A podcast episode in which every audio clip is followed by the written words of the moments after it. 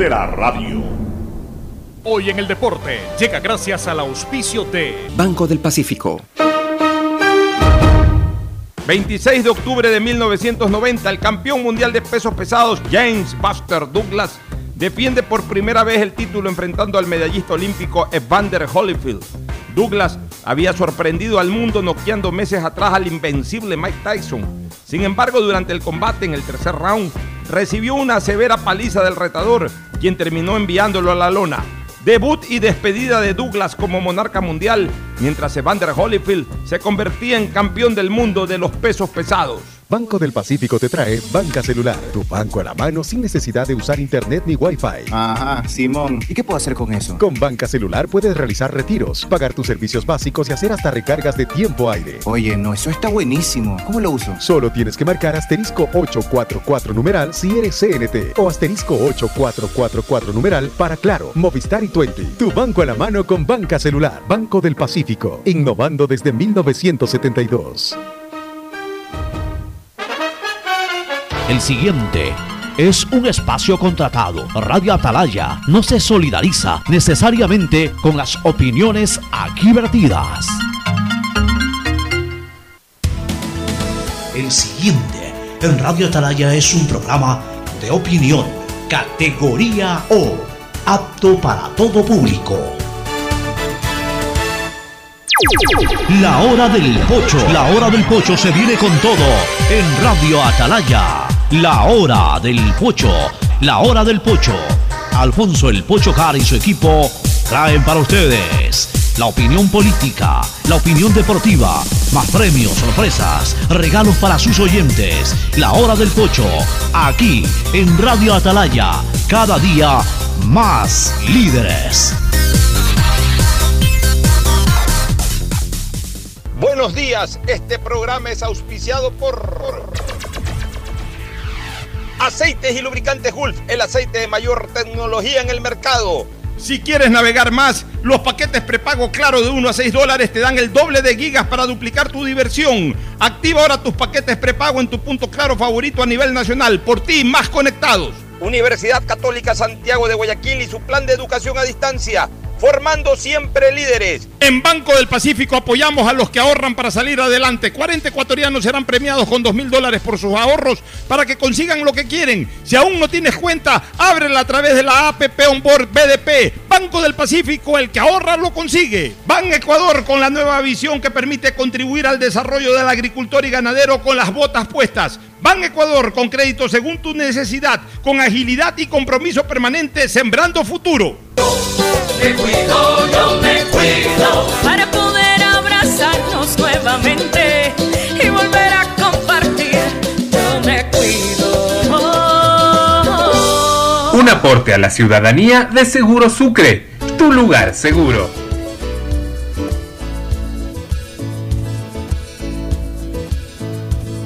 Camino. 680 Sistema de Emisoras Atalaya. En su año 76, Atalaya nunca falla y marca la raya del bienestar, del progreso, la libertad de Guayaquil, Ecuador y del mundo. Por eso es una potencia en radio, cada día más líder. Y un hombre que ha hecho historia, pero que todos los días hace presente y proyecta futuro en el Dial de los Ecuatorianos. Este es su programa matinal, La Hora del Pocho, de este lunes 26 de octubre del 2020. Iniciamos la última semana del décimo mes del año.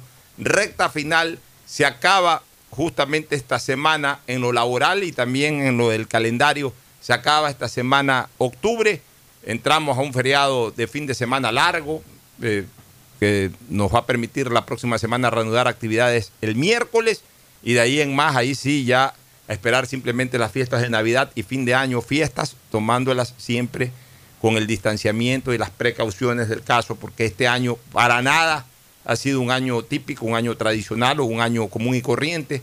Este ha sido un año en donde hemos tenido que cambiar nuestro modo de vivir, pero en 180 grados realmente, y todavía no estamos alejados, desgraciadamente todavía no estamos alejados de, ese cambio. Tenemos que, mantenerlo por lo menos hasta que las autoridades sanitarias, no solamente en el Ecuador, sino a nivel mundial, ya comiencen a darnos eh, espacios para poder salir de, aquello y entrar a lo de siempre. Hemos avanzado bastante, sí, de lo que el mundo entero se encuarentenó hace algunos meses atrás, ahora que llevamos una vida casi normal. pero no podemos regresar a esa vida absolutamente cotidiana de tiempo pasado, aún en las fiestas de Navidad y Año Nuevo. Por ejemplo, las fiestas de Año Nuevo. Este año olvídense de hoteles, de fiestas en hoteles, olvídense de grandes fiestas familiares también, que en la casa de la playa o en la casa de acá van a venir 50, 60, 70 familiares, va a ser el fiestón de fin de año, olvídense de eso. Este año a nivel de Navidad, papá, mamá, hijos y nietos, punto. A nivel de Año Nuevo, más o menos lo mismo y tres o cuatro parientes más. Y se acabó. De lo contrario, es desacatar eh, eh, lo que en este momento impone la salubridad. Y, y desde ya, incluso en un momento determinado, en urbanizaciones, debe de quedar claro eso, en, lugares eh, residenciales, también en, casas de playas, de las playas y todo ese tipo de cosas, no debe de permitirse fiestones. Una cosa es una reunión familiar acorde a la dimensión de la, de la vivienda. Si es una casa pequeña, una casa en donde normalmente entran 20 personas, bueno, que hagan algo con 10 personas, con 12 personas una casa en donde han hecho fiestas, en donde van 200 personas, pues si quieren hacer algo, hagan algo de 40, 50 personas, porque a lo mejor la dimensión de la casa lo permite. Y, generalmente solamente con familiares cercanos se cumple con, esa cantidad de, de, seres humanos. De ahí no exageren que esto todavía no acaba. Bueno, vamos con el saludo de nuestros contertulios, Fernando Edmundo Flores Marín Ferfloma y Gustavo González Cabal, el cabalmente peligroso. Fernando hasta, hasta hoy me dijo que seguía en casa por, ya quedar eh, totalmente eh, disponible para ver si desde mañana ya hace presencia nuevamente en estudios centrales. Lo de Gustavo por cualquier momento se puede dar, pero igual están conectados, así que les voy a dar el paso. Primero con Fernando Edmundo Flores Marín Ferfloma, que pasa a saludar al país. Eh, un fin de semana agridulce para, para Fernando. Su equipo no pudo ganar en lo deportivo, hablo agridulce. Su equipo no pudo ganar una vez más sigue el estancamiento de Melec, ya estamos en la segunda fase, en donde iba a verse el gran Emelec, el nuevo Emelec, no sé qué y no sé cuánto, eh, que decía su entrenador, y no se ve nada distinto y se ve lo mismo de lo mismo, no solo de este año, sino incluso del año pasado. Pero ¿por qué también eh, yo decía agri, que es esa la parte agria dulce? Porque Fernando, que siempre le está dando seguimiento a las vueltas ciclísticas en donde participan ecuatorianos, pues ha disfrutado con el hecho de que Carapaz sea líder absoluto en este momento de la Vuelta a España, salvo que haya cambiado la cosa esta mañana y como Fernando está pendiente y está chequeando, él mismo nos va a informar de entrada cómo va lo de la Vuelta a España con Richard Carapaz, que, que está de puntero de la misma. Así que el saludo de Fernando Edmundo Flores Marín Ferfloma al país. Fernando, buenos días. Eh, buenos días con todos, buenos días Pocho, buenos días Gustavo. Eh, efectivamente, Carapaz se convirtió en el nuevo líder de la Vuelta a España Hoy día no hubo competencia, hoy día era día de descanso, se reanuda mañana, pero con esto Carapaz logra cosas históricas. Carapaz ganó el Giro de Italia, ganó una etapa en el, en el Tour de Francia, más allá de que las estadísticas no la contabilicen, pero para mí cuando entró abrazado con su compañero y que por media por centímetros de la llanta pasó primero el uno del otro, para mí lo hace ganador virtual de también de, esa etapa en el, en el Tour de Francia. Y ahora es líder de la Vuelta a España, es decir, que en las tres competencias más grandes del ciclismo mundial, es, Carapaz ha destacado. Fue líder de montaña en el Tour de Francia o fue líder de montaña en, en la Vuelta a España. No recuerdo, creo que no alcanzó a ser líder de montaña en el Giro de Italia, pero lo ganó. En todo caso, pues, todo lo que ha estado haciendo Carapaz en el transcurso de los dos últimos años, tres últimos años en el ciclismo, realmente ha puesto el nombre del Ecuador muy, muy en alto y está considerado ya entre en el top 10 de los mejores ciclistas del mundo, incluso lo, lo, lo colocó una revista especializada en ciclismo. Yo creo que con esto que ha hecho ahora, en lo que está haciendo ahora en la Vuelta a España, pues posiblemente suba del décimo puesto en que lo habían colocado a un séptimo, sexto puesto a nivel mundial. Realmente es un orgullo eh, lo que está consiguiendo Carapaz. Pero sin duda, sin duda, Fernando, yo creo que Carapaz ya está en el top 5 también de los mejores deportistas ecuatorianos de la historia, porque son los, los gran slam del ciclismo, ¿no? O sea, Eh, El resto es cuento, una vuelta a Polonia o una vuelta por aquí, por allá, la vuelta al Ecuador, la vuelta a Colombia. Son importantes, igual tienen, son escenarios competitivos, pero estamos hablando de la vuel- el giro de Italia, el Tour de Francia y la vuelta a España. Son las tres cosas, son el Wimbledon, Roland Garros y US Open de- de- de- del tenis. Entonces, ya el señor Carapaz es absoluto protagonista, ya ganó uno de esos Grand Slam y en los otros dos ya ha sido protagonista. O sea, no es cuestión, ah, no, es que justo la geografía italiana se prestó para. No, no, no, no. En la geografía italiana, en la geografía española, en la geografía francesa, ya este señor eh, es protagonista, ya, es, ya ha sido líder de una escudería fuerte a nivel mundial. O sea, estamos hablando de que ya está en el top. En el, tú dices el top, el, top 10 o, o los 10 mejores. Por ahí, a lo mejor los especializados en ciclismo lo pueden poner hoy en día como uno de los cinco mejores ciclistas en la actualidad. Y yo sí puedo decir a nivel de historia del deporte ecuatoriano, es uno de los cinco mejores deportistas. O sea, él ya comparte ese, esa galería con un Jefferson Pérez, comparte esa galería con un Andrés Gómez Santos, también con un Pancho Segura Cano, con un Andrés Gómez, y está él, creo, desplazando de ese, de ese quinto, o de- dentro de ese grupo de cinco, lo alcanza a desplazar ya a, a Jorge Delgado eh, Panchana. Pues Jorge fue ha sido el mejor nadador de la historia, pero su trascendencia eh, fue absoluta a nivel panamericano, a nivel olímpico, llegó en ese cuarto puesto, pero, pero lamentablemente no ganó medalla. Eh, yo diría que ya eh, eh, Jorge Delgado encabezaría un segundo lote de grandes deportistas, donde puede estar Nicolás Lapenti, obviamente Jorge Delgado Panchana, etcétera, pero los cinco grandes del deporte nacional, ya Carapaz está en, esa posición.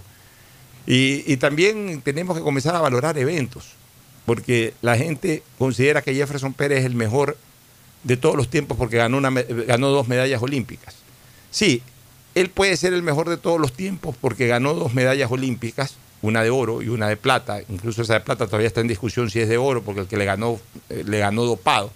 Y, al final de cuentas el Comité Olímpico Internacional nunca dijo nada o no se ha pronunciado.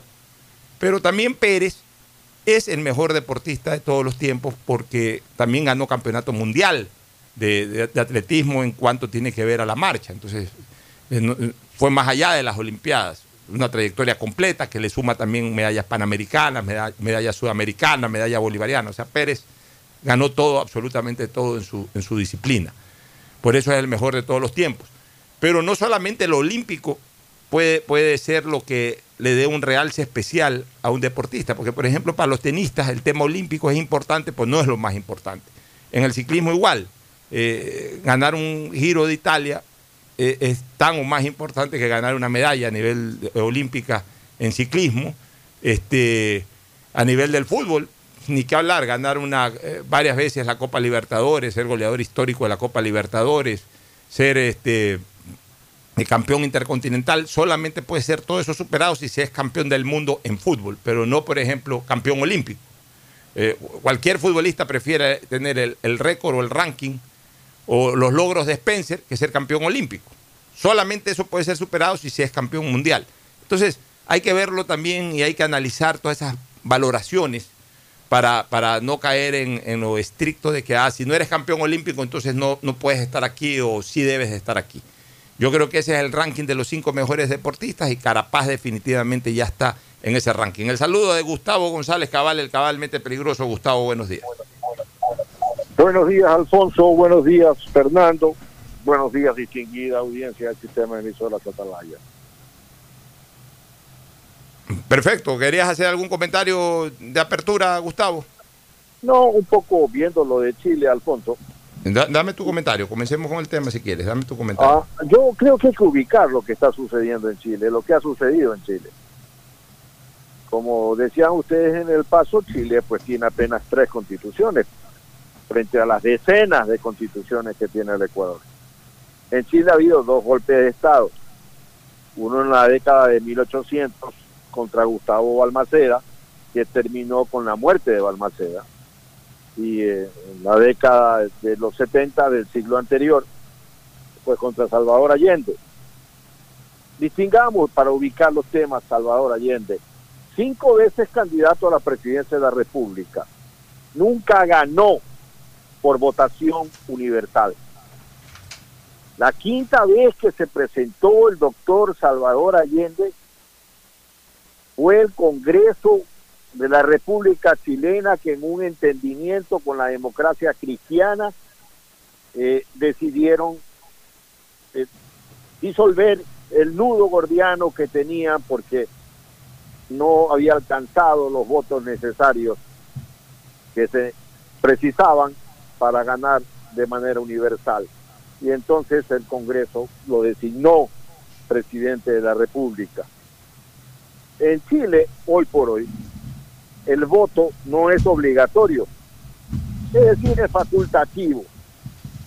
Y el 52% de los chilenos empadronados no fueron a votar. Es decir, este plebiscito, y este es un problema interno de Chile, pero este plebiscito queda establecido cuando no se han cumplido las normas elementales en una democracia cualquiera. La mitad más uno de los votos del padrón. Que eso debe ser lo adecuado en una mayoría eh, democrática. Porque acá pues fueron el 48% de los chilenos que fueron a votar. Allí pues se expresaron en los porcentajes que ya en el paso ustedes comentaron.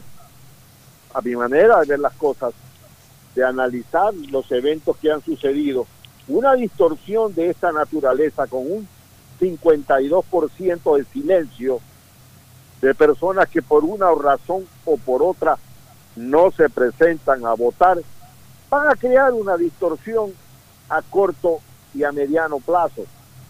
Porque los intereses de esa mayoría, porque la mayoría de chilenos en silencio, ¿cómo tienen que leerse? Aquí las personas que se van a encargar de tejer la cuarta constitución chilena van a tener que ser pues bastante previsibles, bastante eh, eh, permeables a todos los intereses para hacer de esa constitución la casa de todos, el pacto social en la que habiten en la casa de todos. Cuando una constitución está bien redactada, implica que reconoce los derechos, las aspiraciones de las mayorías, pero también de las minorías. De eso no hay la menor duda, Alfonso. Fernando, ¿algún comentario sobre los resultados ayer de Chile, el plebiscito? Yo creo que era crónica de, de un resultado totalmente anunciado. La juventud, las nuevas generaciones chilenas exigían un cambio, ese cambio con el pronunciamiento de ayer se dio, y al cual yo no creo que se resista a nadie, ni tampoco debe ser ese una clarinada de reivindicación política de ninguna tendencia, de ninguna corriente a nivel sudamericano, y mucho menos aquí en el Ecuador. Allá lo estaba viendo yo leyendo al expresidente Correa tuitear eh, cantando loas como que es un gran triunfo de la izquierda. No, no es un gran triunfo de la izquierda. Yo creo que eh, ayer los que votaron a favor de la aprobación de, de una constituyente, eh, deben haberse sumado mucha gente, mucha generación joven que sí quiere un cambio en razón del marco jurídico chileno, como lo hubo acá, como lo hubo acá en el año 2007, en donde eh, muchas tendencias, incluso organizaciones políticas de centro derecha también anunciaron su apoyo, a mi manera de ver, equivocadamente, a la instalación de una asamblea constituyente, que fue la puerta de entrada para que el correísmo, ya desde el poder, patee la puerta de la estructura institucional del país y se la tome completamente. Eh, lo único que yo condeno de este año de resistencia chilena para obligar a este tema es aquella resistencia vandálica que se dio con quemas de iglesias o destrucción de bienes públicos. Jamás podemos estar en desacuerdo con la protesta o con la lucha reivindicatoria de las agrupaciones sociales. Pero en lo que siempre estaremos en desacuerdo es con el vandalismo y más aún siempre estaremos condenando a la autoridad competente que no lo impida que son dos cosas totalmente distintas, Fernando. Tenemos, a ver, tenemos, eh, como estamos probando ahora con Zoom, espérate un ratito, Fernando, como estamos probando ahora con Zoom. A ver, tienes que abrir ahí tu micrófono, dicen Fernando, tienes que abrir tu micrófono. Hoy día estamos ensayando también por acá un poquito con el Zoom. La verdad es que nunca lo hemos hecho en la hora del pocho, el famoso Zoom, pero ya ahí estamos, ya, ya queremos, Ya, como no te podemos ver en cabina, aunque sea en pantalla, te vemos hoy día, Fernando. Qué bueno. Ahora, sí, sí, sí, perfecto. Tu criterio. Perfecto. Te decía que comparto plenamente el criterio que, expresaste de que los actos vandálicos no pueden justificar una protesta social. Una protesta social tiene que ser pacífica, tiene que ser llevada de acuerdo a, normas de procedimientos de, de, gente que quiere un cambio, pero no con violencia, no destruyendo bienes ajenos, no impidiéndole a la gente que quiere trabajar que trabaje, no agrediendo, no incendiando templos. Eso no tiene nada que ver con protesta, eso es vandalismo puro. Y lo que ha sucedido en Chile ahora de aprobar una asamblea constituyente para, para es algo lógico y normal que se veía venir, o sea, no es un triunfo de nadie. Ahí sí, a pesar de que he discrepado muchísimo con muchas declaraciones y he sido muy duro con, con el presidente Piñera, sí comparto que triunfó la democracia, porque aprobar o no aprobar, que ya quedaba en la decisión final del pueblo chileno, aprobar lo de la constituyente, es una decisión democrática del pueblo chileno.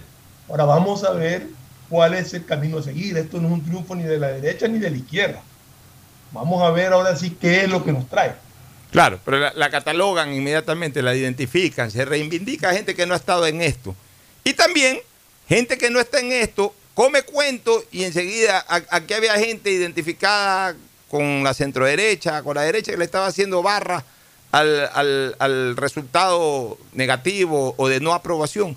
Por gusto. O sea, ese es un problema de los chilenos. Los chilenos sabrán eh, qué decidir al respecto, si es que se sienten cómodos o no se sienten cómodos con la constitución. Más bien no hay que etiquetar un resultado de esa naturaleza a ninguna corriente política, porque es un tema eh, supra ideológico, supra político, supra eh, eh, partidista.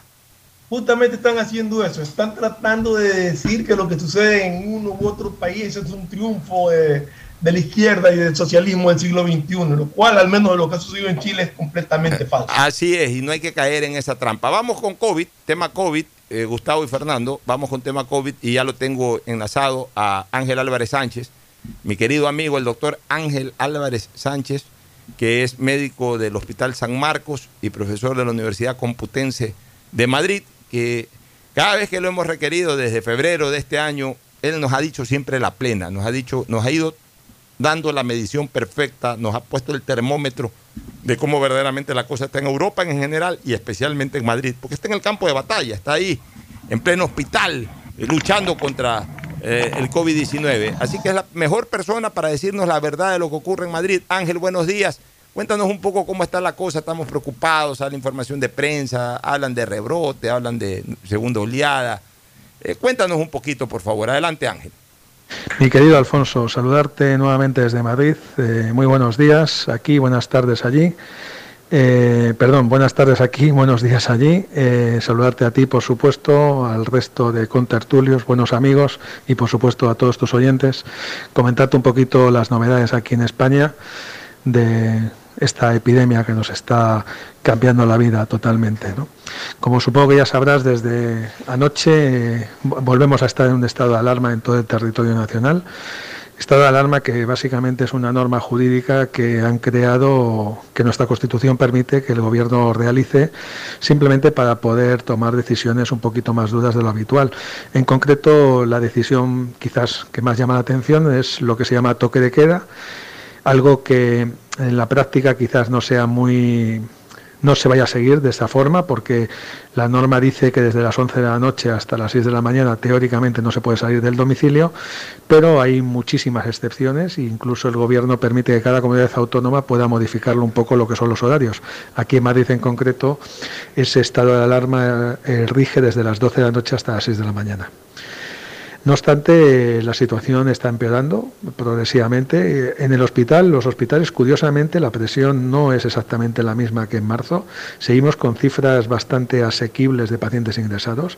En concreto, el día de hoy tenemos las mismas 100 pacientes, 102 pacientes ingresados, con un 30% de camas de UBI eh, ocupadas por paciente COVID. Pero, pero lo que llama la atención es la gran cantidad de contagios que hay fuera, ¿no?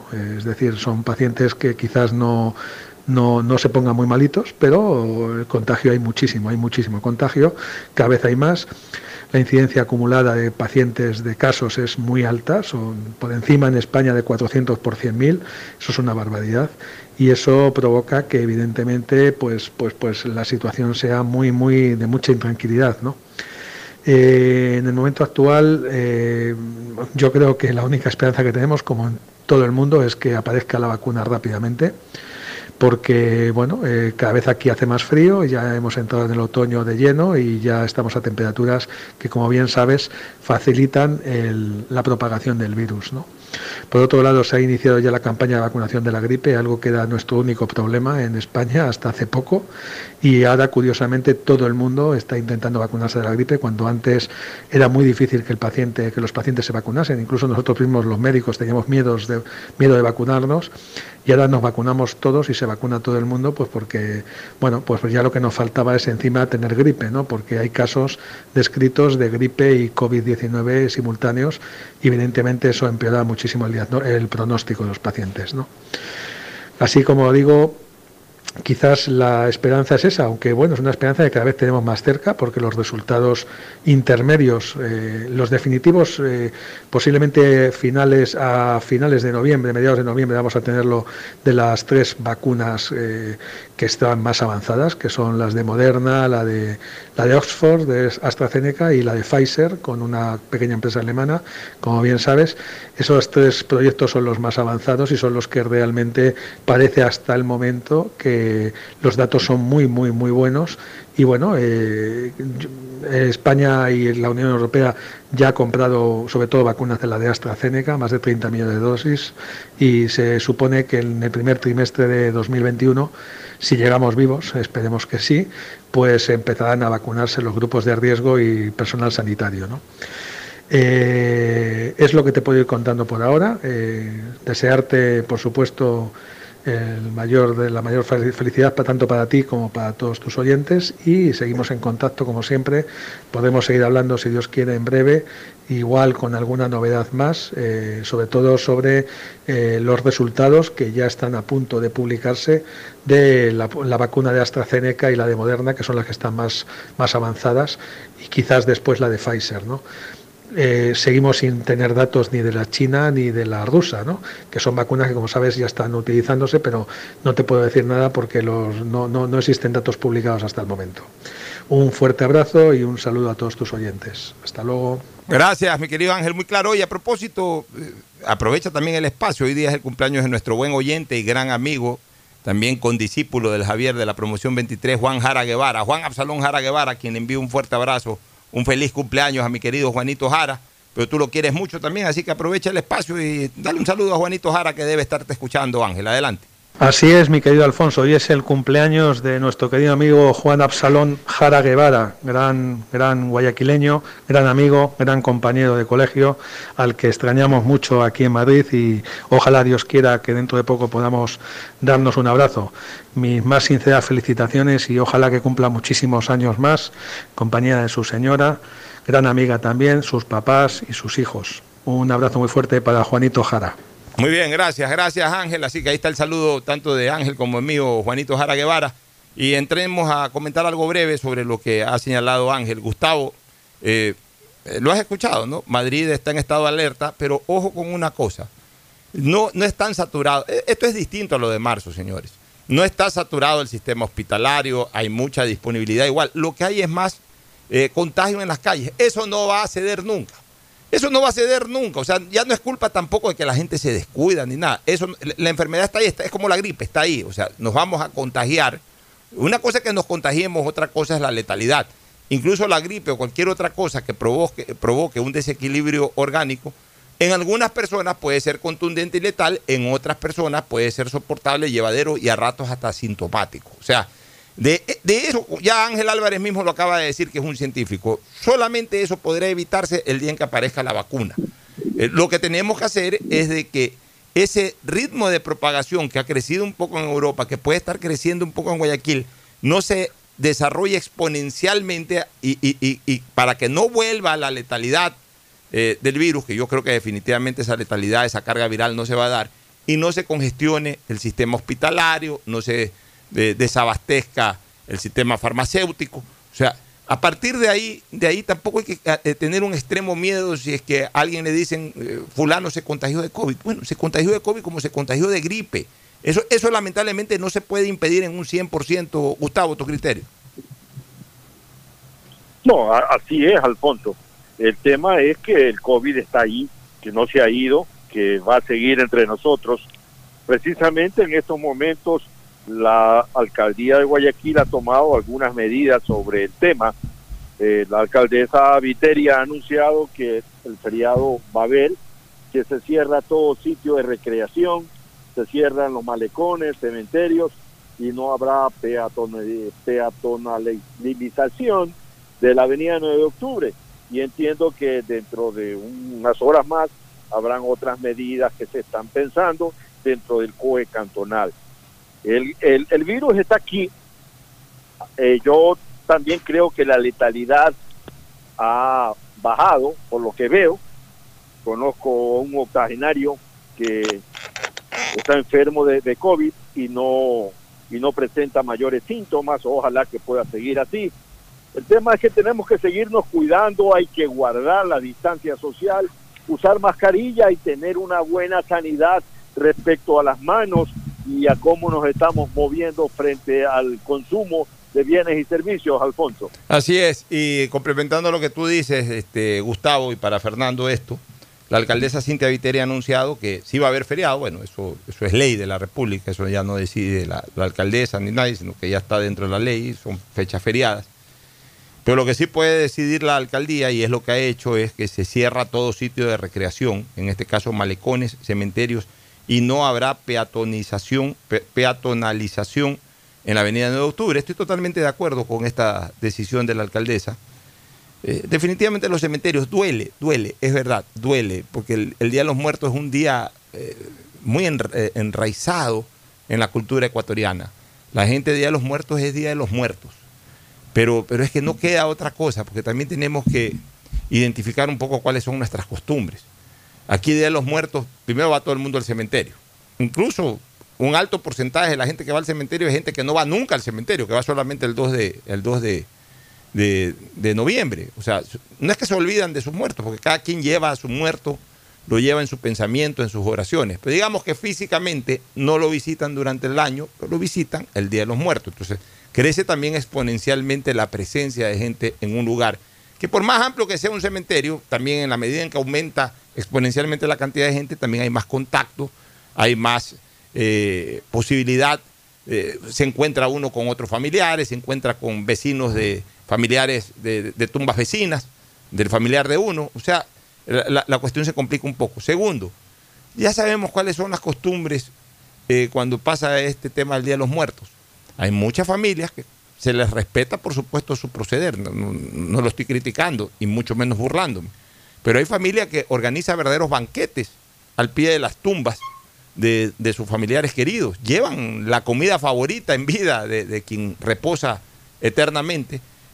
Y, no solamente que le llevan comida aspirando o creyendo que el muerto en algún momento se va a levantar y va a comer eso, porque esa es parte de la costumbre propia nuestra, sino que incluso ahí aprovechan para comer eh, familiares, como que si fuera una reunión social con el, con el muerto en vida. O sea, van eh, eh, todos los hijos, la viuda, familiares cercanos, amigos, etcétera, y ahí de repente alrededor de una tumba hay 20 personas, 25 personas. Entonces, es, absolutamente lógico que en una situación de emergencia, para prevenir cualquier cosa, se haya tomado la decisión de cerrar el cementerio. En cuanto al malecón, ya la peatonalización de la avenida 9 de octubre, bueno, esto es, esto es último, esto creo que recién se dio este fin de semana, un poco, eh, digamos, eh, eh, somos desconocedores de cuál es la reacción de la gente en torno a, caminar por la calle 9 de octubre, pero en, el tema del malecón, bueno, en feriados también la gente, como no tiene mayor cosa que hacer, se concentra a caminar y de repente el malecón que tiene un flujo, hablemos del malecón 2000, que tiene un flujo de X cantidad de miles de personas transitando por ese malecón, Fernando, de lunes a domingo, en feriados crece, no exponencialmente, pero puede crecer en un 50% o hasta en un 100% la cantidad de gente. Entonces hay también mayor estrechez, mayor contacto y hay que evitarlo. Así que, eh, vuelvo a repetir, no estamos viviendo una situación normal. Este es un año difícil, este es un año en donde hay que tener sacrificios, en donde hay que apartarnos de costumbres tradicionales que hemos tenido, tanto de turismo como de recordación de familiares fallecidos. Hay que acoplarse de alguna manera a la nueva realidad y hay que evitar el peligro. Así que en ese sentido, mi respaldo total a las decisiones que ha tomado el municipio al respecto, Fernando. Mira, yo creo que son decisiones duras y quizás dolorosas para muchas personas, pero que son muy acertadas de parte del municipio. Eh, lo primero y lo primordial es precautelar la integridad y la sanidad de las personas. Y eso es lo que está haciendo el municipio. Eh, de acuerdo a expertos en, en el tema de, de, de, de, esta pandemia y de este virus que nos ha causado tanto dolor y muerte, eh, ha habido un leve incremento, no un rebrote ni una segunda ola ni nada de eso. Ha habido un leve incremento de casos a raíz del último feriado. Entonces lo que se está evitando es que con un nuevo feriado esto se agrave. Considero que son acertadas las, las medidas, los cementerios son sitios en, en que lo, básicamente el primero y el 2 de noviembre fluye muchísima gente. Eh, son motivos para que gente viaje de una población a otra, de un sitio a otro, a visitar a, a difuntos y todo esto pues ocasiona eh, el riesgo de, de poder contraer el virus y es preferible evitar esto. Porque el virus, si bien es cierto, ya no hay la, la, letalidad de antes, porque la carga viral en muchos casos no es tan fuerte, porque la respuesta de, del organismo, la respuesta inmunológica del organismo también es diferente. No quiere decir que porque a mi vecino le dio y no le pasó nada, a mí me va a dar y no me va a pasar nada. Tampoco es así. Puede ser que al vecino le dé y no le pase nada y puede ser que a uno le dé y lo complique. O al revés, que a uno le dé y no le pase nada y se contagia el vecino y se complica. Entonces, ese es el cuidado que tenemos que tener, no solamente por nosotros mismos, sino por respeto a los demás. No hablamos del vecino, o sea, hablamos del vecino, hablamos de, de los padres, de los hermanos, de los en tíos, tu caso, en de tu los caso, abuelos. en tu caso, Fernando, un caso familiar lamentable de hace un par de meses con, con Juanito Zavala. Creo que a tu cuñada, a tu cuñada no le, le dio, pero no le pasó nada. En cambio a Juanito Fue asintomático total. Ya, en cambio a Juanito le dio, mira, compartiendo la misma casa le dio y lamentablemente pues hoy goza de la paz de Dios. Exacto. O sea, Son, son reacciones distintas de los cuerpos- organismos, a veces por su para la respuesta de, del aparato inmunológico de cada individuo es distinta y posiblemente la carga viral que reciba sea distinta. O sea, no hay que descuidarse, no hay que confiarse, no es como se trata de decir en algunos momentos que es como una gripe más que te da fuerte, no. Corres muchos riesgos y muchos peligros si es que te da. Puede ser que sea algo muy suave o casi asintomático, puede ser que te compliques. Entonces, lo mejor es seguirse cuidando, seguir teniendo todas las precauciones, seguir usando la mascarilla, el distanciamiento social, el lavado permanente de las manos, evitar eh, ir a sitios donde hay aglomeración de personas. Es decir, todos los cuidados que uno deba de ir de tomar nunca están de más. Así es. Nos vamos a una pausa. Retornamos con análisis político, eh, tema preelectoral y también hablemos algo de los Estados Unidos, cuando este fin de semana se agitó un poco el tablero electoral en los Estados Unidos con una supuesta denuncia que involucra a John Biden. Todo eso lo vamos a analizar con Gustavo y con Fernando luego de la pausa. Ya volvemos. El siguiente es un espacio publicitario apto para todo público. ¿Qué más, mis brosters? Somos Giga y Minuto. Habla bien, esos manes de CNT saben. Pero de Leif. Y con sus paquetes prepago de 1 a 6 dólares, recibes 2 gigas en redes sociales. Y muchos megas adicionales para navegar. Sí cachaste, ¿no? Pero more than you. CNT, conectémonos más. Más información en www.cnt.com.es. La nueva visión de Ban Ecuador permite contribuir al desarrollo del agricultor y ganadero con las botas puestas. Visitando cada sector del país en las 24 provincias y en tiempo de pandemia con más intensidad todavía. Ban Ecuador con crédito según tu necesidad, con agilidad y compromiso permanente. Ban Ecuador con las botas puestas. Sembramos futuro. Autorización número Si quieres navegar más, los paquetes prepago Claro de 1 a 6 dólares te dan el doble de gigas para duplicar tu diversión. Porque en Claro sí puedes disfrutar del doble de videos, posteos y memes a más velocidad. Y además te damos gigas gratis para hablar o videollamar sin parar por WhatsApp y Facebook Messenger desde donde tú estés. Activa ahora tus paquetes prepago en tu punto claro favorito a nivel nacional. Por ti, más conectados. Más información. Seamos responsables con los héroes de nuestras calles. En esta emergencia sanitaria, recuerda desechar las mascarillas y guantes en una funda separada de la basura común. Protégela con otra funda y cuando la saques, rocía cloro sobre ellas. Tampoco deseches objetos contaminados en las calles y si son de gran volumen, llévalos a los centros de acopio autorizados. Encuentra las direcciones en www.puertolimpio.com. Puerto Limpio, juntos por Guayaquil. ¿Qué más, mi Harrison Ford? ¿Y vos? ¿Ya te cambiaste a CNT? ¡Vivo, vivo! Compra tu chip CNT prepago, que incluye más de 3 gigas para que navegues por 7 días y sigas vacilando tu patín en todas tus redes. CNT, conectémonos más. Más información en www.cnt.com.es. Esto aún no termina. Por eso siempre uso mascarilla en mi negocio. Hago que todos la usen y que respeten el distanciamiento. No te confíes. El estado de excepción terminó, pero la pandemia sigue. Manos, mascarilla, distanciamiento y preocuparse de que todos cumplan las medidas de seguridad. Alcaldía de Guayaquil.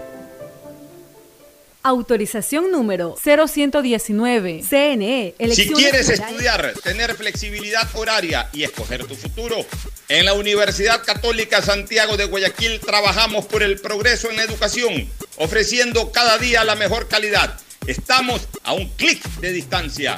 Contamos con las carreras de marketing, administración de empresa, emprendimiento e innovación social, turismo, contabilidad y auditoría, trabajo social y derecho. Sistema de Educación a Distancia de la Universidad Católica Santiago de Guayaquil, formando líderes siempre.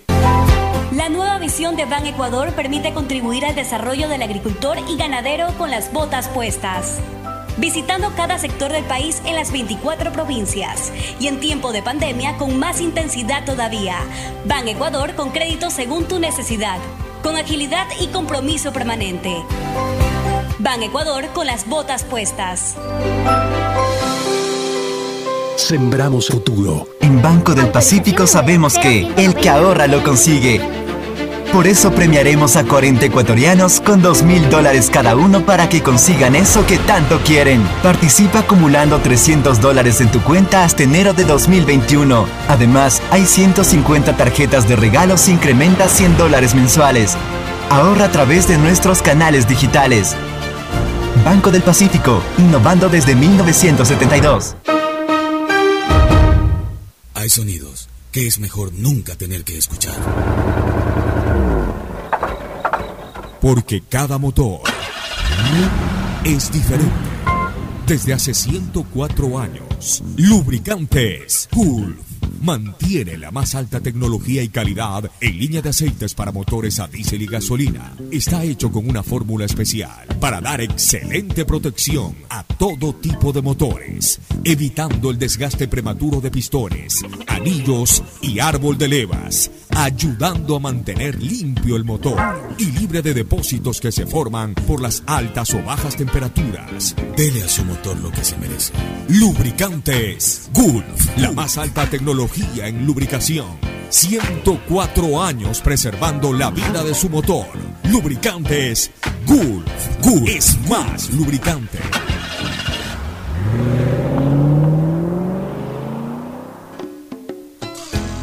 Fin espacio publicitario. Usted está escuchando un programa de opinión, categoría O, apto para todo público. Bueno, volvemos este, para el análisis político con Gustavo y con Fernando. Ya este, tenemos eh, definitivamente 15 candidatos. Yo no creo que ya ninguno de estos 15 sea bajado de la camioneta. Se- eh, eh, los baje de la camioneta ya sea el contencioso electoral y el Consejo Nacional Electoral. Yo creo que estos son los 15 que van a ir. Eh, candidatos, Andrés Arauz, Lucio Gutiérrez, Gerson Almeida. A ver, vamos por, vamos por, sí, por números, ¿no? Por, por la lista 1 o por el casillero 1, Andrés Arauz, por el casillero 3, Lucio Gutiérrez, por el casillero 4, Gerson Almeida, el pastor del Movimiento Ecuatoriano Unido, por el Movimiento 8, este, o el casillero 8, Isidro Romero Carbo, por Avanza. Por el casillero 10, Carlos Añay de la Bastida, que ya fue calificado, porque, eh, vuelvo a repetir, este, Fernando y Gustavo, y siempre interpretamos nosotros bien el reglamento y la ley. No es lo mejor lo que dice el reglamento y la ley, pero hay que interpretarla al tenor literal y dentro de esa interpretación al tenor literal, definitivamente cabía lo que ha ocurrido, es decir, de que gente que no hizo eh, las- primarias al final puedan ser inscritos, porque se presentó otro que tampoco hizo primarias, obviamente mandaron a subsanar cambiándolo y el reglamento y la ley disponen que en el cambio ya no se necesita haber pasado por primarias. Eso lo explicamos bien con Fernando y con Gustavo un mes atrás. Y es lo que se ha dado. Es lo que se ha dado. Y puede ponerse, eh, cualquier persona puede ponerse patas arriba para decir lo contrario, pero eso es lo que lamentablemente, pongo, eh, subrayo o en mayúsculas pongo la palabra, lamentablemente dice la ley y también el reglamento. Eso hay que cambiarlo, hay que cambiarlo, pero lamentablemente no lo cambiaron eh, para, para esta elección y este proceso debe de regularse en el marco legal correspondiente. Entonces, por eso el señor Carlos Añade de la Bastida, que hasta hace ocho días atrás ni sonaba ni tronaba como candidato a la presidencia de la República, lo es. Ahora, ¿qué porcentaje de votos sacará? Bueno, ya lo sabremos el, el 8 de febrero qué porcentaje de votación va a sacar. Sí calculamos qué porcentaje de votación va a sacar él y muchos de los que están inscritos. Tampoco podemos en este momento eh, ya entrar en un plano de, de especular, sino que esperemos los resultados. Pero de que su inscripción está enmarcada en la ley y en el reglamento, absurdo ese que existe, pero que existe al final de cuentas, no lo podemos discutir lamentablemente. Es un reglamento contradictorio. Es un reglamento contradictorio porque por un lado dice que hay que hacer primarias, pero por otro lado deja la puerta abierta para que se presenten candidaturas sin haber hecho primarias y puedan ser reemplazadas. Así es. Y como en el derecho, como en el derecho siempre eh, prima, y eso lo sabe perfectamente también Gustavo, siempre prima lo más favorable, el principio de favorabilidad se llama, lo más favorable a la persona que es sujeta a una interpretación legal, obviamente lo más favorable es que si se permite aquello, por el principio de favorabilidad y además por eh, el ejercicio pleno del derecho democrático, finalmente ni el Consejo Nacional Electoral ni el Tribunal Contencioso Electoral pueden descalificar este tipo de candidaturas desarrolladas de la manera como ya todos hemos observado. El otro es el señor Javier Herbas, eh, de, la, lista 12, Izquierda Democrática. El otro es el señor Pedro Freire, del Movimiento Amigo, lista 16.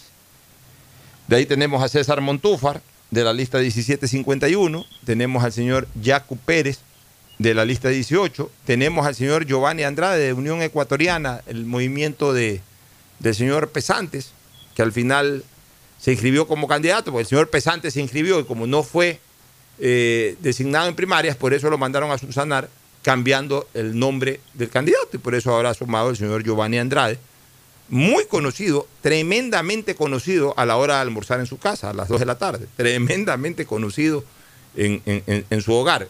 No sé si los vecinos lo conozcan. Estoy absolutamente seguro que ya en el barrio no lo conocen. En la ciudad donde reside, por supuesto, tampoco. Y mucho menos en el país. Pero bueno, estamos en esta oleada presidencial que nos da de todo un poco. De ahí tenemos al señor Gustavo Larrea, de la lista 20. Tenemos a Guillermo Lazo, de la lista 21, Alianza con la 6. Tenemos al señor Guillermo Celi, de Suma, lista 23. Tenemos al señor Juan Fernando Velasco, lista 25. Y finalmente a doña Jimena Peña, lista 35. Gustavo, esos son los 15. O sea, se quedaron afuera cuatro de las organizaciones políticas que anunciaron primarias y que, y que son realmente las organizaciones políticas nacionales. Cuatro.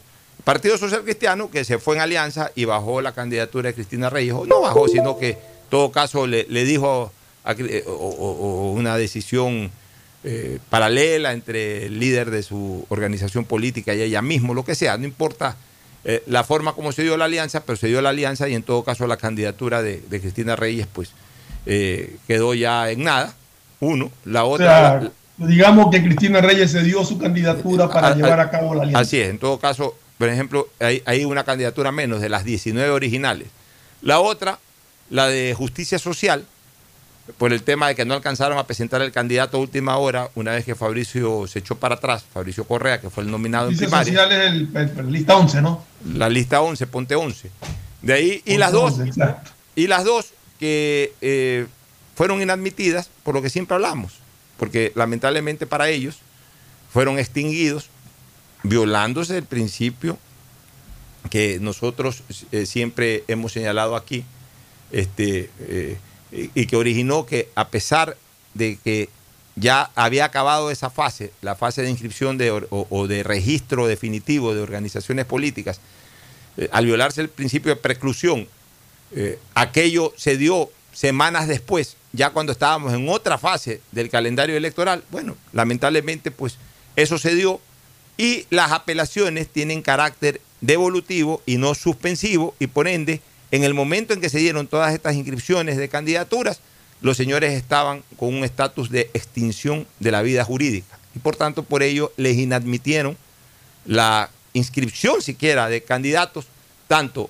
a el- al movimiento eh, al movimiento Podemos. Juntos Podemos y al movimiento de Libertad es, es Pueblo. Nosotros siempre lo dijimos, siempre lo explicamos desde el punto de vista jurídico, por eso son las otras dos agrupaciones políticas de las 19 iniciales que hicieron primarias que no van con candidaturas presidenciales. Y por ende, por eso quedan también 15 de las 19, menos el Partido Social Cristiano, menos Justicia Social y menos eh, Juntos Podemos y Libertad, esas cuatro que se cayeron o que se bajaron, o como sea que se las quiera eh, denominar o que no las admitieron, esas cuatro dejaron como resultado final 15 binomios que son los que van a participar. En la papeleta, Oye, Gustavo, Pocho, vamos a tener... eh, Una de- de- pregunta para, para ti o para, y para Gustavo, cualquiera de los dos que tenga la respuesta.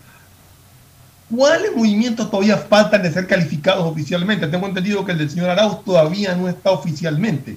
El de Creo que hay Arauz, un par más, no estoy seguro. el, el de Arauz entiendo que faltan uno o dos más, pero yo creo que va a ser eh, muy difícil, incluso no cabería en democracia a estas alturas estar descalificando ya a nadie más, porque de lo que por lo menos se ha conocido, están cumpliendo, aunque sea con, con esta ridiculez de reglamento y de ley, pues están cumpliendo las normas jurídicas y no cabría que haya ningún tipo de descalificación, ya que vayan los 15. Lamentablemente el sistema democrático ecuatoriano permite este tipo de absurdo, que vayan 15 candidatos, de los cuales más allá de 6 o 7 que han hecho carrera política, los otros, vuelvo a repetir, se los conoce apenas a la hora de almorzar en su casa o nunca han hecho actividad política. Pero ese es el sistema democrático ecuatoriano, el sistema electoral, y no queda más, Gustavo, te escucho. Sí, definitivamente hay personas que, como decíamos el día viernes con Fernando, deberían tomar un curso de buceo, porque van a quedar en las profundidades electorales. Ah, vamos con 15 binomios, la moneda va a ser lanzada prontamente al aire, ya está girando en el aire. Esperamos que el pueblo sepa escoger lo que le conviene. Este es un, momento muy duro para el Ecuador. Pero yo quiero regresar un instante para aclarar una situación que se está señalando en algunos ideólogos de lo que ellos llaman progresismo en el Ecuador. Eh, el triunfo supuesto de la, del progresismo en Chile.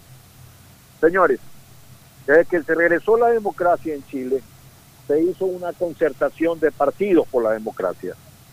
Esa concertación estaba básicamente apuntalada por el Partido Demócrata Cristiano, que es un partido de centro, ¿no? y acompañado en su momento por una serie de partidos menores.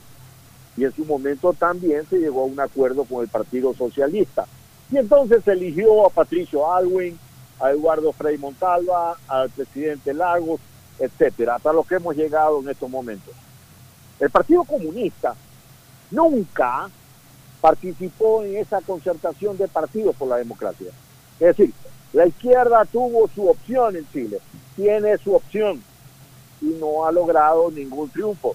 Lo que se está dando es lo que decía Alfonso, básicamente son una serie de circunstancias y distorsiones que existe después de más de 30 o 40 años de una constitución que tienen que ser aplicadas. Los problemas de Chile no se van a resolver por una constitución. Algunas cosas van a mejorar, evidentemente. Pero esto no es un triunfo de los ideólogos que están diciendo que esto es lo que va a pasar en febrero en el Ecuador, que se acerca un, un- un viento de cambio. No, señores, las cosas son como son. Cada país es, un ente distinto. ¿no? Y resulta irrisorio cuando salen con estos argumentos peregrinos. Fernando, eh, eh, eh, muy buen comentario, Gustavo. Fernando, a, mí se me ocurre pensar algo. Mira, hay 15 candidatos. Ese debate va a ser un desastre, ese debate presidencial. 15, eh, digamos que cada uno pueda participar 10 minutos, son 150 horas. 150 horas dividido para 60 son más o menos, no son más o menos, son exactamente dos horas y media. ¿Qué es lo máximo de todo? Perdón, no son 150 horas, son 150, 150 minutos, minutos. Son 150, 10 minutos cada uno en 15 son 150 minutos. Dividido para 60 son dos horas y media exactas. ¿Qué es el máximo tiempo tolerable para un programa de televisión? Porque al final de cuentas el debate es un programa de televisión. Es el máximo tiempo tolerable. O sea, tú no puedes hacer un debate de cuatro horas, de Tú estás horas. haciendo un cálculo sobre 10 minutos exactos de cada uno sin que intervenga el moderador. O sea, Ya, eh, realmente, si tú lo analizas desde ese punto de vista, yo te diría que son tres horas. Ya, pero digamos que eh, de, de tiempo de intervención real de cada uno, 10 minutos. Sí, de-. Pero 10 minutos no de 10 minutos de exposición, 10 minutos es eh, el minuto 30 o los 2 minutos que tiene para saludar, de los 2 o 3 minutos que tiene para despedir. O sea, en saludar y despedir se le pueden ir aproximadamente entre 5 minutos en saludar. Cinco minutos. Y en despedir se le fue la mitad del tiempo que puede hablar. En los otros 5 minutos, ¿qué puede contestar en 5 minutos? Dos temas, que además terminan siendo totalmente atomizados en el momento en que en cada uno de esos temas hablan 15 personas. Una cosa horrible. Pero como ya es legal, como ya es legal, es decir, está impuesto en la ley, la persona o el candidato no puede evadirlo. O sea, tienen que ir todos, los 15 tienen que presentarse ahí. Ese no va a ser un importante aporte para la colectividad. Ese no va a ser un escenario en donde se vayan a lucir los candidatos con verdadera opción. No, esa va a ser una tribuna básicamente para medio conocer recién que existe un señor Giovanni Andrade, para conocer recién que existe un señor eh, Javier Herbas, para, Para conocerle conocerle la cara, cara. al, al pastor eh, Gerson Almeida, para conocerle la cara al señor Pedro Freire. Primera vez que veo la cara del señor Pedro Freire aquí en el periódico, es un muchacho joven, parece que no pasará de 35 o 36 años. Imagínate, o sea, para eso servirá ese debate. Entonces yo hago una propuesta, ese es el debate enmarcado en la ley. Yo sí le hago una propuesta a las cámaras, o, o a, lo- a la asociación de canales, o a un canal de televisión, o a la asociación de radios, que haga un debate entre los tres candidatos o entre los cuatro candidatos que de acuerdo a dos o tres encuestas que deban de ser contratadas, este, eh, a los que aparecen en los primeros tres lugares, ni siquiera cuatro lugares, en los primeros tres lugares, se los invita a un debate. Se los invita a un debate, que vayan y debatan. Y ahí sí que debatan cara a cara entre tres o entre dos, pero que debatan. Y, que se conozca ahí sí para que en un programa de dos horas cada uno hable 40 minutos. Y obviamente se contradigan, se refuten. O sea, un verdadero debate, lo que es un verdadero debate. Y como es un acto privado que no tiene nada que ver con lo que obliga a la ley, nadie puede reclamar. Porque yo como radio, yo mañana digo aquí en la hora del pocho, a ver, eh, voy a invitar a tres, a tres candidatos a que debatan. Estoy en mi derecho de hacerlo. Ni ellos están violando la ley, ni yo estoy violando la ley. Digamos que se viola la ley en el debate oficial, que lo determina la propia ley. Pues si no es el debate oficial, sino un debate invitado o generado por sectores privados de la comunicación o del comercio o lo que sea, o de la propia colectividad, yo creo que ahí sí se le puede ofrecer al país un verdadero debate, en donde vayan los candidatos protagonistas a determinar lo que piensan y cómo van a resolver los problemas del país. Fernando, no sé qué opinas tú. Sí, o sea, realmente lo, que establece la ley es un debate en el que tienen que estar todos los candidatos a la presidencia de la República, sean 5, sean 7, sean 15 o sean 30. Tienen que estar todos, porque eso dice la ley, lamentablemente. Eh, de ese debate, pues, concuerdo plenamente, no nos va a decir absolutamente nada, más allá de, de conocer a candidatos que, no sé, que nunca les hemos visto la, la cara y que no sabemos quiénes son físicamente. Eh, pero en todo caso, yo sí creo que, que hay la libertad de empresas privadas, de cámaras o de medios de comunicación privados que puedan establecer eh, eh, debates entre candidatos que consideren por X motivo que merezcan tener un espacio entre dos o tres, donde se pueda realmente discutir ideas, donde se pueda realmente conocer planes de gobierno, donde se les pueda preguntar, donde puedan refutar y donde puedan dar a conocer exactamente cómo manejarían el, el país en caso de que de ser favorecidos con el voto. Creo que es una idea que habría que analizarla para llevarla bien a cabo sin que nadie esté hablando de discriminación ni nada, porque yo considero que en un país donde hay 15 candidatos a la presidencia de la República, tú no puedes decir que hay discriminación si tú invitas un debate a tres. No hay discriminación para los demás, es simple y llanamente poder conseguir que esos tres que según encuestas son los que más intención de voto tienen, puedan decirnos exactamente qué es lo que piensan hacer de llegar al poder. Gustavo, entremos un ratito a la elección de Estados Unidos. Ayer el New York Post, que no es un diario grande, no es el New York Times por si acaso, ni el Washington Post, no se confundan, es el New York Post, ha señalado que los Biden, padre e hijo, estarían involucrados en un acto de corrupción cuando John Biden fue vicepresidente de Barack Obama, eh, de temas de lobbying con empresas petroleras y de mineras eh, europeas, de Ucrania, de por allá, que sacaron beneficios económicos y que todo eso ha estado registrado en una computadora, en una laptop del hijo de Biden, y que el hijo de Biden, y eso es lo que a mí no me convence, porque, eh, a ver, en estas cosas yo siempre digo la sana lógica, la lógica es el camino de la verdad, que el hijo de Biden ha ido a dejar esa computadora un taller, a un lugar donde reparan computadoras, que nunca la fue a retirar, pero que resulta que el que la arregló entró al disco duro, encontró eso, lo buscó a Giuliani, Giuliani es cercano a Trump, Trump eh, eh, se enteró del tema, el equipo de Trump eh, luego hizo difundir eso a través de un medio de comunicación, etcétera, etcétera, etcétera. A mí me parece bien ilógico todo esto. Y ojo, yo no estoy ni con Biden ni con Trump.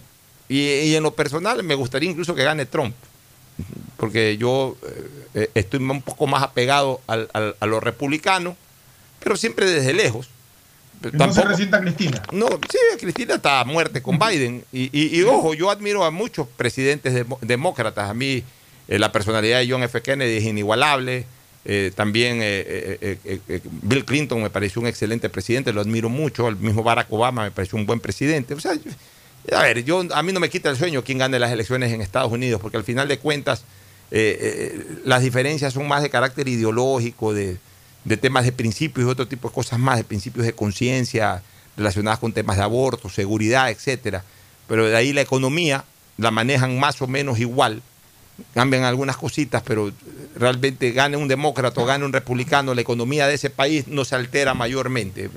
Algunos tienen ciertas políticas más agresivas para generar producción, para generar empleo, otros un poquito más eh, pausados, pero no es que allá no hay ese riesgo Allá no hay ese riesgo de, una expansión del comunismo, de ese socialismo disfrazado que lamentablemente se tomó América Latina durante muchos años y que pretende volvérselo a tomar. En ese sentido yo tengo clara la película cómo es, la política, eh, eh, la película de la política en los Estados Unidos, la tengo absolutamente clara. Pero también a mí me gusta ser lógico. Se me hace inconcebible, Gustavo, que el, el señor Biden, hijo, lleve una laptop a arreglar, sabiendo de que hay un material importante ahí y deje botada la laptop en el taller, cuando lo lógico hubiese sido, si es que no le interesa esa laptop, o no le hubiese interesado esa laptop, simplemente ya se le dañó, ya la, botó, la quemó, la dejó arrimada ahí en algún lugar de su casa, y punto. No, no, no, no, no es lógico llevarla a un taller para no irla a retirar nunca. Y sabiendo que hay un material ahí, si es que lo que quiere es rescatar el material, por último no se le desprende del técnico y está ahí pendiente justamente para que no le estén clonando, para que no le estén haciendo capture del, material. O sea, e, eso me parece súper cinematográfico, hasta ridículo. Pero es lo que en este momento está sonando en los Estados Unidos. ¿Cuál es tu opinión, Gustavo? Yo quiero estar conforme con lo que tú señalas con la aplicación de la sana lógica. Y luego señalar que todas estas denuncias que surgen al fragor y a la temperatura de las campañas electorales tienen necesariamente una vinculación política que hacen que uno dude mucho de la veracidad de las mismas. Son instrumentos políticos buscando desestabilizar la candidatura de cualquier candidato, porque tenemos que llegar a establecer que el estado de la justicia en los Estados Unidos de Norteamérica son es un estado de salud sano. La justicia es independiente y la aplican regularmente. Entonces, eh, que esto, una situación como esta, no la haya investigado la justicia en su momento, pues llama la atención. Yo creo que esto es parte de una estrategia política que lo que busca es encandilar a los votantes y tratar de distraer las situaciones, Alfonso. Así es. Oye, me escribió hace un rato.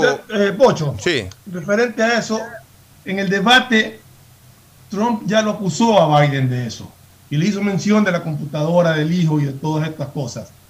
Pero lo que está, lo que he visto que está circulando y, y quisiera a algún lado, ojalá que se, se pueda aclarar, porque circula supuestas declaraciones de Biden allá por el año 1977 cuando era senador, de un tono racial muy fuerte.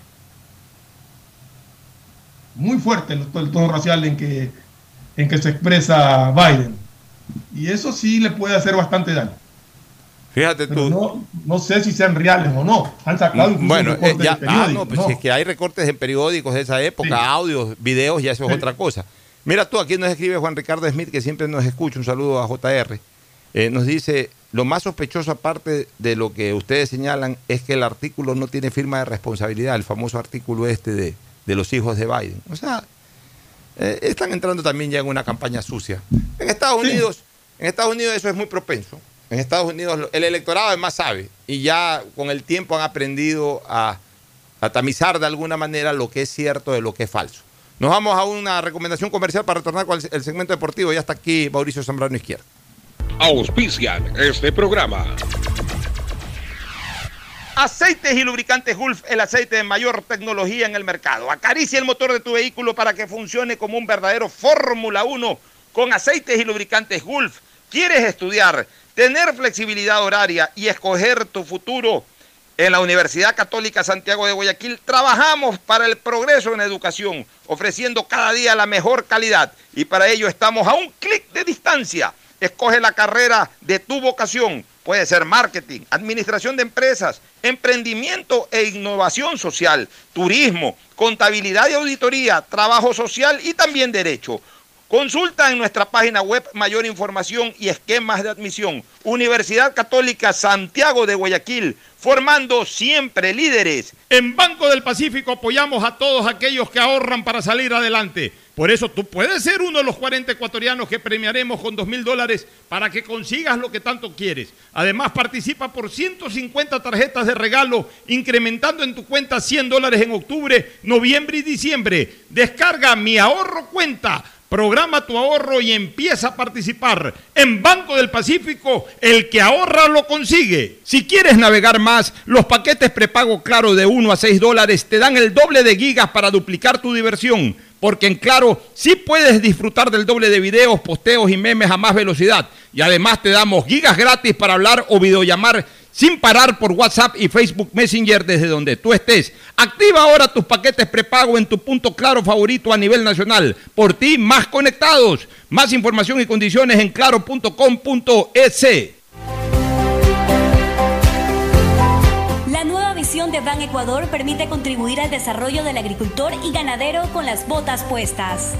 Visitando cada sector del país en las 24 provincias y en tiempo de pandemia con más intensidad todavía. Ban Ecuador con crédito según tu necesidad, con agilidad y compromiso permanente. Ban Ecuador con las botas puestas. Sembramos futuro. Me cuido, yo me cuido para poder abrazarnos nuevamente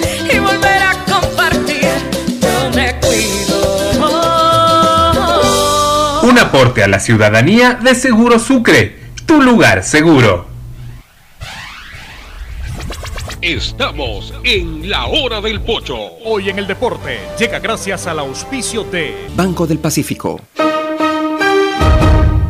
26 de octubre de 1990, el campeón mundial de pesos pesados James Buster Douglas defiende por primera vez el título enfrentando al medallista olímpico Evander Holyfield. Douglas había sorprendido al mundo noqueando meses atrás al invencible Mike Tyson. Sin embargo, durante el combate en el tercer round, recibió una severa paliza del retador, quien terminó enviándolo a la lona.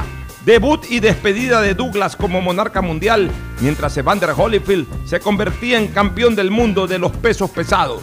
Banco del Pacífico te trae Banca Celular, tu banco a la mano sin necesidad de usar internet ni wifi. Ajá, Simón. ¿Y qué puedo hacer con eso? Con Banca Celular puedes realizar retiros, pagar tus servicios básicos y hacer hasta recargas de tiempo aire. Oye, no, eso está buenísimo. ¿Cómo lo uso? Solo tienes que marcar asterisco 844 numeral si eres CNT o asterisco 8444 numeral para Claro, Movistar y Twenty. Tu banco a la mano con Banca Celular, Banco del Pacífico, innovando desde 1972. En la hora del pocho presentamos Deportes, Deportes. Muy bien, ya estamos en el segmento deportivo con Mauricio Zambrano Izquierdo, que no pudo estar aquí el viernes pasado, yo tampoco pude estar, por eso no hicimos pronósticos, no estuve yo, no estuvo eh, eh, Mauricio, así que solamente estuvo Fernando. Pero si hubiese estado Mauricio, porque Mauricio sí me había mandado con anticipación su pronóstico, así que vamos a ver si hubiese estado Mauricio, cómo le hubiese ido a Mauricio. Este, ¿Cómo le hubiese ido? Eh, buenos días, antes que nada, Mauricio. ¿Qué tal? ¿Cómo están? Buen día con todos. Buen día también con Fernando, que por ahí se lo ve que está en las cámaras, en la computadora, en la laptop. Una semana de sorpresas en algunos partidos eh, que ya iremos analizando todo lo que nos dejó esta jornada de la Liga Pro. También eh, partidos que, que se disputarán esta semana eh, de Copa Libertadores. Un fin de semana donde se jugó el clásico, el, el clásico de España, en donde hasta el día de hoy siguen hablando de la falta de- del Englet a Ramos. Eh, han sacado unos audios de- del VAR y, y sigue esta polémica de si fue o no fue penal, en donde el Madrid igual ganó 3 a 1 al Barcelona de España jugando de visitante el Real Madrid. Vea, si hubiésemos hecho el pronóstico, usted se caía en Olmedo Independiente, porque apostó Independiente. Sí. Y ganó Olmedo, ganó Así 2 a es, 1. 2 a 1 ganó. Ya, en Emelec Macará hubiese acertado, usted fue al empate. Sí, usted no empate confió en Emelec. Ahí se hubiese caído Fernando Flores, por ejemplo. en Muchurruna Aucas, eh, usted puso por Aucas. Sí, ganó 4-1, ganó Aucas. Eh, De visitante. Sí, así es. O sea, usted hubiese acertado. Hoy día juega Guayaquil City con Orense. Hoy le voy a Lorense. Ya, usted le fue a Lorense en ese, en, en ese pronóstico. Técnico Delfín, usted fue por el Delfín. Sí, empataron 1-1. Empataron 1-1, hubiese marchado. Liga de Puerto Viejo Barcelona acertó. Sí. eh, Porque fue por Barcelona. Católica se hubiese caído y creo que Sí, nos caíamos todos. Católica Cuenca. Usted fue por Católica y ganó el Cuenca y Liga Nacional acertó. O sea, usted eh, de siete partidos perdió el de Olmedo Independiente, perdió también Delfín el de técnico. universitario Delfín y perdió el de Católica con, Cuenca. con Deportivo Cuenca. O Tres. sea, lle- llevaría la mitad, cuatro de siete. Sí. Cuatro de siete no es malo. Y si hoy día acierta, podría ser cinco de ocho. Pero eh, complicada la cosa. Fernando, más complicado este Emelec. Di- Dinos qué pasa con Emelec, Fernando, por favor. Bueno, fuera que uno supiera qué pasa con Emelec. Ya realmente Emelec tiene año y medio desde que llegó el técnico Rescalvo, ocupando posiciones que fluctúan entre el octavo y el décimo puesto. Cada vez que lo escucho a- al señor Rescalvo decir que él trabaja para, lograr la excelencia del equipo, yo respeto muchísimo las declaraciones de él, pero, pero ya, desde abril, si no me equivoco, del año pasado, estamos octubre ya, ya tiene más año y medio en el equipo y, y la excelencia de Melec no se la ve. Eh, que cada vez es más preocupante lo que la forma de, de jugar del equipo. Entonces realmente en Emelec hay que tomar medidas y no sé qué se está esperando.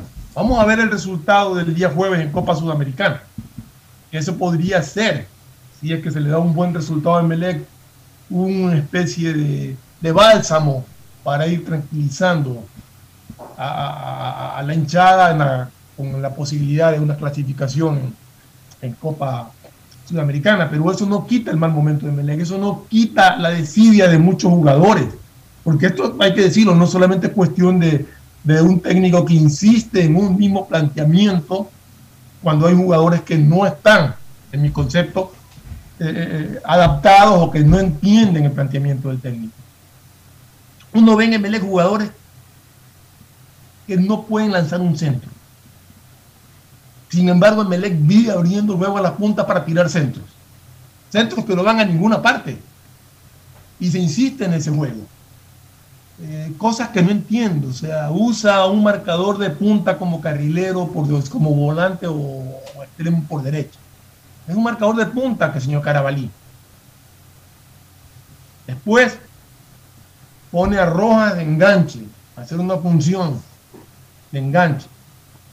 Cuando, cuando hace, cuando lo saca Rojas, y lo lógico es meter a Zapata, que es un jugador que cumple esa función y que dentro de lo que es Melec no lo hace mal.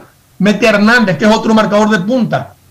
O sea, hay una serie de, de, de, de situaciones que me que no entiendo en, en lo que busca el profesor Rescal. Además, hay una Realmente no te podría decir qué pasa en el Melec. Además, hay Lo una- único que puedo decir es que está atravesando uno de los peores momentos en muchísimos años.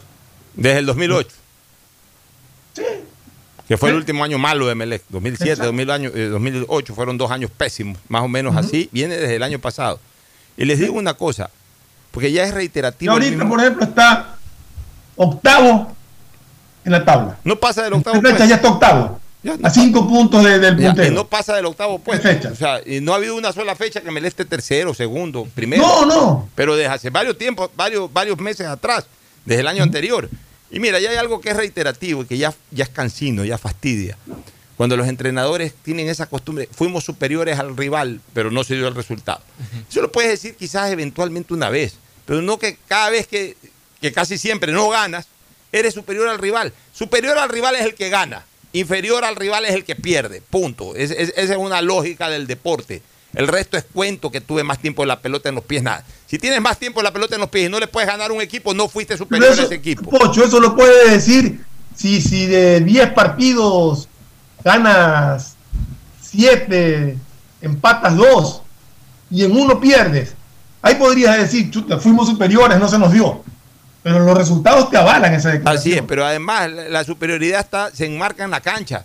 En la cancha hay tres resultados. El resultado superior que es la victoria, el resultado inferior que es la derrota y el, el resultado equilibrado que es el empate. O sea, yo, yo no te puedo admitir, eh, Fernando, ganando un partido que, que venga el rival a decirme que fui superior, que él fue superior. Pues yo sí, yo, yo, yo quisiera porque digan eso delante del otro entrenador. O sea, yo quisiera que hayan ruedas de prensa de los dos entrenadores juntos. A ver si yo soy entrenador del Macará y viene el señor Rescalvo a decirme en mi cara de que fue superior. Me lo quedo mirando. ¿Superior de qué? Pues le digo. Me ganaste. Entonces, ¿de quién eres superior? Pues. Pero ahora este señor Rescalvo, cada vez y cuando fuimos superiores, pero no pudimos ganar. ¿Qué clase de superioridad es esa? Y aquí la gente le encanta comer cuentos porque en este país no diferencian lo que es jugar bonito, que además Emelec tampoco juega bonito y bien lo está diciendo Fernando, casi que es una torre de Babel cada partido. Pero aquí no diferencian lo que es jugar bonito de jugar bien. Creen que jugar bonito es tocar bien la pelota. Eso no es jugar bonito, eso no es jugar bien. Jugar bien es marcar diferencias defensivas y ofensivas. Ser superior defensivamente al ataque del rival y ser superior ofensivamente a la defensa del rival. Eso es jugar bien. El resto es cuento. Vamos a una pausa y retornamos. El siguiente es un espacio publicitario apto para todo público. ¿Qué más, mis brosters? Somos Giga y Minuto. Habla bien, esos manes de CNT saben. Pero de Leif. Y con sus paquetes prepago de 1 a 6 dólares, recibes 2 gigas en redes sociales. Y muchos megas adicionales para navegar. Sí cachaste, ¿no? Pero more than you. CNT, conectémonos más. Más información en www.cnt.com.es. La nueva visión de Ban Ecuador permite contribuir al desarrollo del agricultor y ganadero con las botas puestas. Visitando cada sector del país en las 24 provincias y en tiempo de pandemia con más intensidad todavía. Ban Ecuador con crédito según tu necesidad, con agilidad y compromiso permanente. Ban Ecuador con las botas puestas. Sembramos futuro. Autorización número 0190, CNE, Elecciones Generales 2021. Si quieres navegar más, los paquetes prepago Claro de 1 a 6 dólares te dan el doble de gigas para duplicar tu diversión. Porque en Claro sí puedes disfrutar del doble de videos, posteos y memes a más velocidad. Y además te damos gigas gratis para hablar o videollamar sin parar por WhatsApp y Facebook Messenger desde donde tú estés. Activa ahora tus paquetes prepago en tu punto claro favorito a nivel nacional. Por ti, más conectados. Más información y condiciones en claro.com.e. Seamos responsables con los héroes de nuestras calles. En esta emergencia sanitaria, recuerda desechar las mascarillas y guantes en una funda separada de la basura común. Protégela con otra funda y cuando la saques, rocía cloro sobre ellas. Tampoco deseches objetos contaminados en las calles y si son de gran volumen, llévalos a los centros de acopio autorizados. Encuentra las direcciones en www.puertolimpio.com. Puerto Limpio, juntos por Guayaquil. ¿Qué más, mi Harrison Ford? ¿Y vos? ¿Ya te cambiaste a CNT? ¡Vivo, vivo!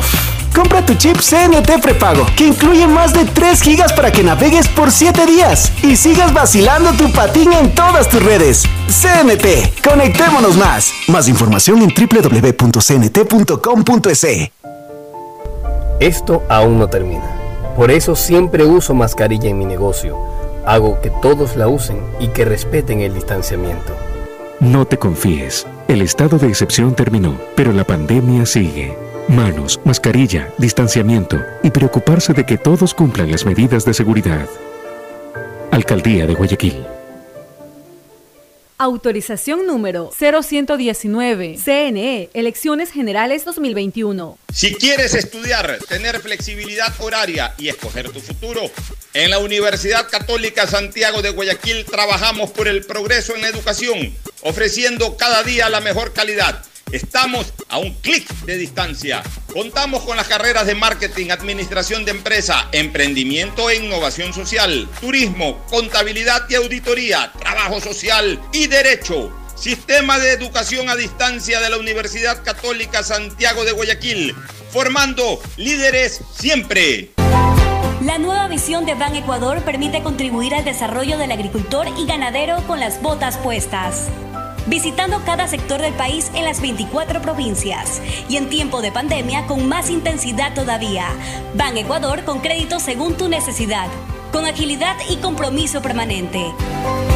Ban Ecuador con las botas puestas. Sembramos futuro.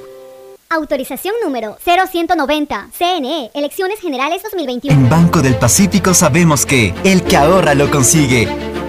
Por eso premiaremos a 40 ecuatorianos con 2 mil dólares cada uno para que consigan eso que tanto quieren. Participa acumulando 300 dólares en tu cuenta hasta enero de 2021. Además, hay 150 tarjetas de regalos incrementa 100 dólares mensuales. Ahorra a través de nuestros canales digitales. Banco del Pacífico, innovando desde 1972. Hay sonidos que es mejor nunca tener que escuchar. Porque cada motor es diferente. Desde hace 104 años, Lubricantes Gulf mantiene la más alta tecnología y calidad en línea de aceites para motores a diésel y gasolina. Está hecho con una fórmula especial para dar excelente protección a todo tipo de motores, evitando el desgaste prematuro de pistones, anillos y árbol de levas, ayudando a mantener limpio el motor y libre de depósitos que se forman por las altas o bajas temperaturas. Dele a su motor lo que se merece. Lubricantes Gulf, la más alta tecnología en lubricación. 104 años preservando la vida de su motor. Lubricantes Gulf. Gulf es más lubricante.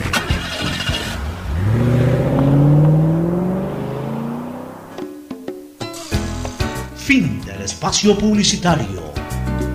Usted está escuchando un programa de opinión, categoría O, apto para todo público. Retornamos con el tema Barcelona, gran triunfo ayer. Vuelvo a repetir, Fernando, Mauricio y amigos oyentes, jugar bien no significa jugar bonito, sino ser precisos defensiva y ofensivamente. Barcelona ayer eh, aprovechó las dos opciones de gol que tuvo y las anotó. El segundo gol, un golazo, un pase maravilloso de Díaz, una buena habilitación de Alves y un muy buen gol. De Adonis Preciado. El, el- Quien el- el gol de Adonis. Preciado, el primer gol de Velasco, un cabezazo que Y tuvo la- otra vez, otra vez una excelente actuación de Burray. Así Tanto es. que lo critican. Yo no sé por qué lo critican, es un buen arquero y además ayer con, un condimento espiritual, le dedicó el partido a su padre. Qué emoción, ¿no? Qué emoción, porque ese muchacho, eh, eh, Fernando, el, el- el dolor que, que tiene un hijo cuando pierde un padre es terrible, ¿no? Imagínate, este Sí. chico en esta semana perdió a su padre, tuvo que viajar todo, debe haber estado pensando en su papá durante todo el partido, dedicándole, le salió una actuación maravillosa. Él debe haber sentido también el apoyo del padre. Uno siente, ¿no? uno, uno siente que, que uno tiene un respaldo superior incluso en algún momento y por eso estalló en lágrimas después del partido. Pero Barcelona está jugando y está ganando. Eh, Tiene una campaña hasta el momento perfecta. Nueve puntos, no ha recibido ningún gol en contra, ha hecho cinco goles a favor en seis partidos, de los cuales eh, dos han sido en calidad de visitantes, en Ambato, en Manabí, eh, otro en casa, contra el campeón del fútbol ecuatoriano. O sea, yo no entiendo por qué hay gente que solamente está dedicada a criticar y que sí que Barcelona juega mal. O sea, eh, solamente hay que ser bestias para que un equipo con una campaña perfecta hasta el momento se le diga que juegue mal. Ahora, puede ser que juegue mal y pierda el próximo domingo o el próximo fin de semana. Domingo contra Liga de contra Quito. Liga de Quito, puede ser que juegue mal el clásico del astillero y lo pierda. Eso es otra cosa, pero hasta ahorita lo que está haciendo es jugar bien. Está jugando bien porque está ganando, no está recibiendo goles, o sea, una producción defensiva muy buena y una producción ofensiva necesaria para ganar los partidos. Ah, pero es que el- el- la figura de la cancha fue el arquero que bloqueó cuatro o cinco opciones de gol. ¿Quién dice que el rival no juega? ¿Quién dice que la excelente defensa es la que impide que el rival tenga una, dos o tres opciones? Justamente ahí está el equilibrio y el buen rendimiento de todo un equipo. O sea, eh, comenzando por el arquero. El arquero tuvo una excelente actuación. Bien por Barcelona, que tiene un buen arquero. Bien por Barcelona, que de todas maneras tiene una buena defensa que ayuda también a su arquero, porque lo pueden atacar 20 veces, llegan 5 veces. La defensa neutraliza 15 veces, pero habrá 5 veces en que no puede neutralizar. Y ahí tiene un buen arquero. Pero eso pasa en cualquier partido de fútbol del mundo y a cualquier equipo del mundo. Por eso es que todos los equipos tienen que tener un buen arquero, más allá de que también pueden, deben de tener una buena defensa, un buen mediocampo, una buena delantera. O sea, Barcelona está trabajando bien, ha arrancado bien esta etapa, pues no faltan los exquisitos que está jugando mal. Porque confunden lo que es jugar bien de jugar bonito. No les gusta, no les gusta cómo juega Bustos. Porque no le gusta a un, fulano cómo juega Bustos. Ese fulano se da el derecho a decir que está jugando mal Barcelona porque a él no le gusta. Váyase al infierno, pues. O sea, aquí, lo, aquí es el objetivo sobre lo, lo subjetivo. El objetivo es que Barcelona tiene nueve puntos. Lo subjetivo es que a un fulano, a dos fulanos, a tres fulanos les guste o no les guste desde el punto de vista estético cómo se juega. Pues no les da derecho, a- porque a ellos no les gusta decirte que Barcelona juega mal. En este país todavía no aprendemos a diferenciar las cosas. No, y, y ayer aparte que, que Barcelona sufrió una expulsión eh, infantil de Pineda que viene siendo también reincidente con, con estas expulsiones y, y lo bueno es que golpeó en momentos e- exactos. Por ejemplo, habló usted que bien dos opciones que tuvo, las dos que marcó y de ahí le tocó lo que, lo que hizo ayer, replegar, tratar de replegar el equipo y, y supo aprovechar espacios, jugadores que están acostumbrados a, a eso, como Damián Díaz, que, que también fue uno de los puntos altos, eh, Burray, que eh, como todos coincidimos creo que fue eh, la máxima figura del partido, pero ahí sí estoy de acuerdo con usted, Pochito, creo que ayer, sobre todo por la adversidad de ir con un jugador menos, lo que hizo Barcelona fue, eh, est- estuvo bien lo que hizo, sobre todo el equipo de Bustos. lo que hizo Pineda fue un crimen realmente y ese jugador sí debería ser enérgicamente sancionado. Gracias por su sintonía. Este programa fue auspiciado por Aceites y Lubricantes Gulf, el aceite de mayor tecnología en el mercado. Si quieres navegar más, los paquetes prepago Claro de 1 a 6 dólares te dan el doble de gigas para duplicar tu diversión. Activa ahora tus paquetes prepago en tu punto Claro favorito a nivel nacional. Por ti, más conectados. Universidad Católica Santiago de Guayaquil y su plan de educación a distancia, formando siempre líderes. En Banco del Pacífico apoyamos a los que ahorran para salir adelante. 40 ecuatorianos serán premiados con 2 mil dólares por sus ahorros para que consigan lo que quieren. Si aún no tienes cuenta, ábrela a través de la APP Onboard BDP. Banco del Pacífico, el que ahorra lo consigue. Ban Ecuador con la nueva visión que permite contribuir al desarrollo del agricultor y ganadero con las botas puestas. Ban Ecuador con crédito según tu necesidad, con agilidad y compromiso permanente, sembrando futuro. Me cuido, yo me cuido. Para poder abrazar abrazarnos nuevamente y volver a compartir. Yo me cuido. Un aporte a la ciudadanía de Seguro Sucre, tu lugar seguro. Este fue un espacio contratado. Radio Atalaya no se solidariza necesariamente con las opiniones aquí vertidas. Hoy en el deporte llega gracias al auspicio de Banco del Pacífico. 26 de octubre de 1990, el campeón mundial de pesos pesados James Buster Douglas defiende por primera vez el título enfrentando al medallista olímpico Evander Holyfield. Douglas había sorprendido al mundo noqueando meses atrás al invencible Mike Tyson. Sin embargo, durante el combate en el tercer round, recibió una severa paliza del retador, quien terminó enviándolo a la lona.